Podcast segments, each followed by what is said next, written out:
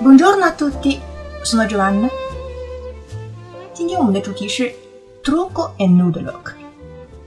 trucco 我们知道是化妆的意思，nude look 是来自于英语，就是素颜了。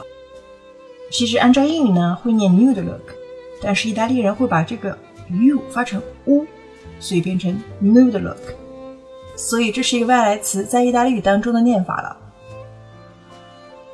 trucco 除了化妆之外呢，还有诡计、骗局的意思。Si dice è tutto un trucco，一切都是戏。那我们再来看两个例句。Le italiane sono cambiate. D'estate non puntano più alla bronzatura e abbandonano il trucco pesante.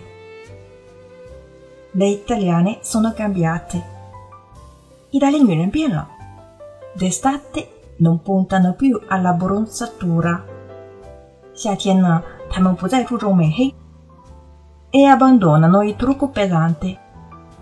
也放弃了浓妆。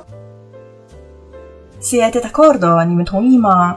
因为对意大利人来说，美黑是非常重要的。Comunque，这也是一种不同意见吧。第二个例句：Il nude look fa ancora paura e soltanto uno su cinque sarebbe disposto a uscire di casa senza trucco.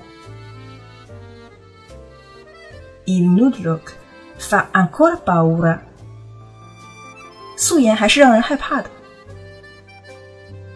E soltanto una su cinque sarebbe disposta a uscire di casa senza trucco. 只有五分之一的人会不化妆出门。Avete coraggio di uscire di casa senza trucco？你们敢不敢不化妆出门呢？反正我是不敢。OK，今天节目呢就到这里结束了。 记住我们的主题：trucco e nude look，化妆和素颜。关注微信公众号 “Caffè Italiano”，乔瓦纳的意大利语频道，输入关键词。trucco 就可以获得完整文本喽。Ci vediamo la prossima volta e parliamo insieme italiano. Ciao ciao!